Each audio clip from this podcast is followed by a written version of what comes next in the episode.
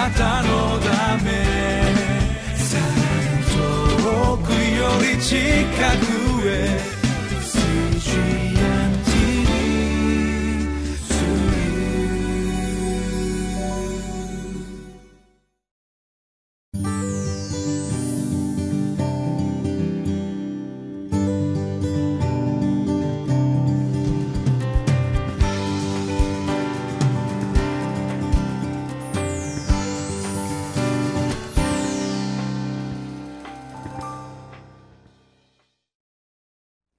8月25日のリビングライフです。皆様いかがお過ごしでしょうか？大和カルバリーチャペルの福牧師倉地圭です。今日もご一緒に神様の御言葉を味わっていきたいと思います。こんなジョークがありますよ。ある男性がレストランでステーキを注文しましたが波にしようかな上にしようかなと迷っていますと隣のテーブルに波のステーキが運ばれてきました。それを見ながらあああんな硬くて分厚いお肉を食べるのは大変だと思って上を注文しました。やっとステーキが出てきますと波と全く同じ硬そうなステーキが出てきます。それでウェイターに文句を言いました。これじゃ波と一緒じゃないかと言うとウェイターがこう答えました。ええ同じお肉ですけれど波にはよく切れないナイフが出てきますが上にはよく切れるナイフがついてくるんですよ。というそんなお話であります。今日私たちは分厚い聖書の御言葉を味わっていきますがリビングライフの QT と聖霊様のナイフによって御言葉の素晴らしさを味わっていきたいと思います。今日は信玄5章1節から23節を通して人の蜜を欲しがらず自分の泉で満足しますと題してお話をいたしましょう。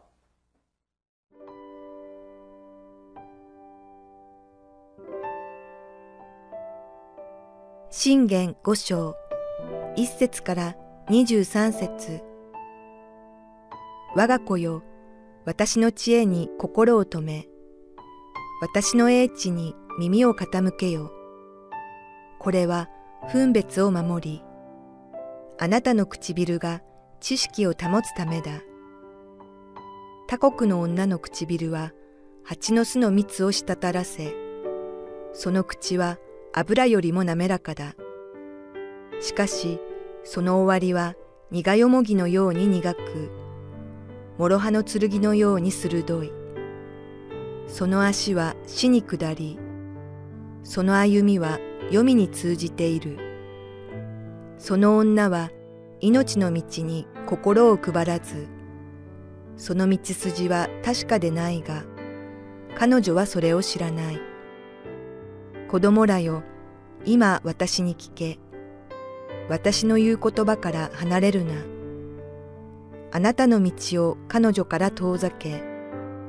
その家の門に近づくな。そうでないと、あなたの尊厳を他人に渡し、あなたの年を残忍な者に渡すだろう。そうでないと、他国人があなたの富で満たされ、あなたのロークの実は見知らぬ者の家に渡るだろう。そしてあなたの終わりに、あなたの肉と体が滅びるとき、あなたは嘆くだろう。その時あなたは言おう。ああ、私は訓戒を憎み、私の心は叱責を侮った。私は私の教師の声に聞き従わず、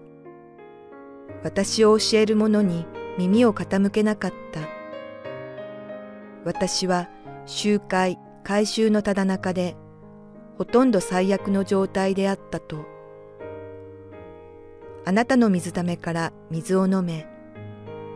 豊かな水をあなたの井戸から。あなたの泉を外に散らし、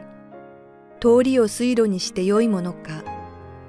それを自分だけのものにせよ。あなたのところにいる他国人のものにするな。あなたの泉を祝福されたものとし、あなたの若い時の妻と喜び楽しめ。愛らしい目近、愛しいカモシカよ。その乳房がいつもあなたを酔わせ、いつも彼女の愛に夢中になれ。我が子よ、あなたはどうして他国の女に夢中になり、見知らぬ女の胸を抱くのか。人の道は主の目の前にあり、主はその道筋のすべてに心を配っておられる。悪者は自分の咎に捕らえられ、自分の罪の縄につながれる。彼は懲らしめがないために死に、その愚かさが大きいために過ちを犯す。信玄という言葉は古い中国の訳を取ったもので信玄の信という字は古代中国で健康療法のために用いられた針灸鍼灸の針と関係があるとそんなことを聞いたことがあるでしょうか急所に当てて効果を発揮するという。今日の聖書箇所は男性にとって一つのツボ針を当てるような痛さがあるかもしれませんがとても大切な内容であります。五章の一節から少し見てみましょう。我が子よ私の知恵に心を止め私の英知に耳を傾けよ。これは分別を守りあなたの唇が知識を保つためだ。他国の女の唇は蜂の巣の蜜を滴らせその口は油よりも滑らかだ。しかしその終わりは苦よもぎのように苦く諸刃の剣のように鋭い。その足は死に下りその歩みは黄泉に通じている。一瞬の快楽と甘い誘惑に負けてしまわないために神様の知恵に心を止めて生きることが必要です。その知恵が二節にあるように分別を与え私たちの唇言葉が誘惑に負けない告白をすることができるように導いてくださるのです。私のお仕えする大和カルバリーチャペルはどんなことがあっても礼拝を、ま、礼拝を休まない。安息日を守りましょうということと同時に祈祷会を大切にしましょうとそのようにいつも教えられています。水曜日の夜と木曜日の午前と金曜日の夜9時から蒼天祈祷会を別にしても1週間に3回なされる祈祷会に合計400名以上の方500人近い方が集まります。礼拝に出席される方の半分近くになります。お仕事などで来られない方もインターネットを通して祈祷会を守ります。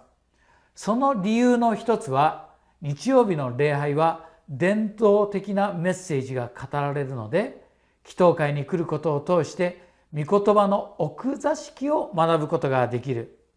もう一つの理由は私たちは週に一度ではなく少なくとももう一度教会に集まって皆さんと共に賛美をし祈りを捧げる。霊的な空気の中にとどまることの大切さを教えられているからです。祈祷会に来ますといつも宣言する告白があります。こんな内容ですよ。よろしかったら私の後について言ってみてくださいますか。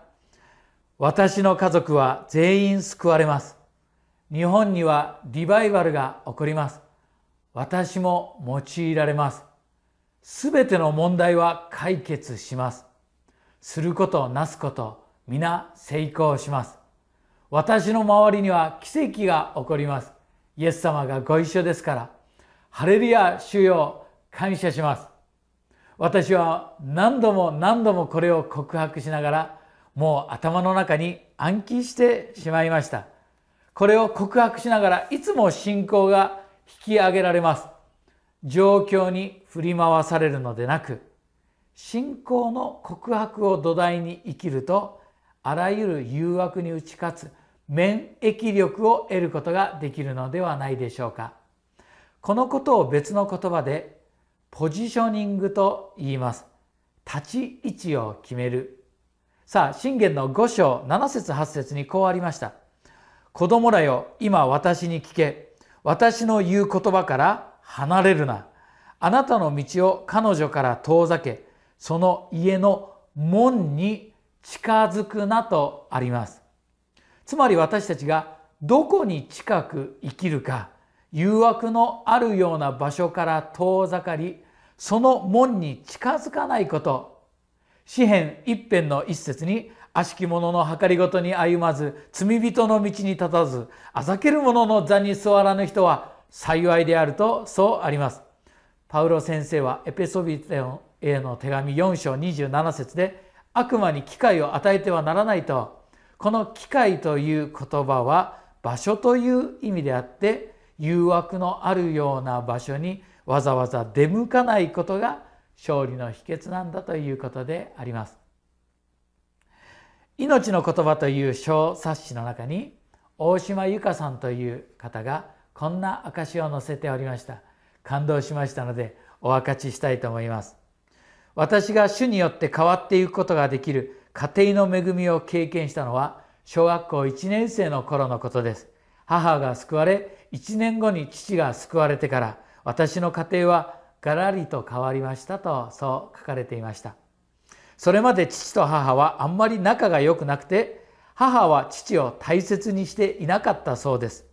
タンスの上の段を母が使って使いにくい下を下の段を父に使ってもらう。夕食で魚のカレーの身を私と母が食べて残りの骨を骨せんべいにして父に出すというようなことであったそうですがそんな母がイエス様に出会った時にこれまでのことを父に土下座して謝ってタンスの段を全て入れ替えて父にも魚のカレーの身を用意して父を大切にするようになった。お父さんもお母さんのあまりの変わりように驚いて母を変えた聖書を読むようになって救われましたとそんなお証でした。それまで暗かった家庭が明るくなりしつけに厳しかった母が優しくなりました。父も信仰を持ってから会社人間から教会人間になり明るく楽しい性格に変わりました。幼かった私にも分かりました。イエス様がこの家庭を変えたんだとそう書かれてありました。改めてイエス・キリスト様を中心にする過程がどんなに大きな祝福に満ち溢れたものであるのかを教えられた内容です。今日も私たちの心にイエス様をお迎えしこの方と共に生きる時に私たちは知恵ある人生を歩むことができるのでありましょう。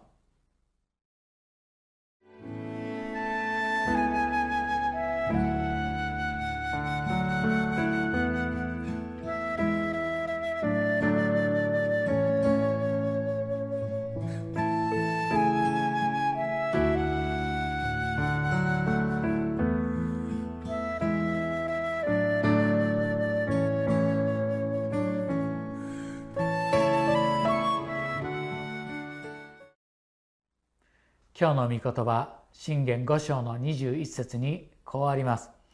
人の道は主の目の前にあり主はその道筋のすべてに心を配っておられる。私たちの人生すべての出来事は神様の目の前にあります。決して逃れることはできません。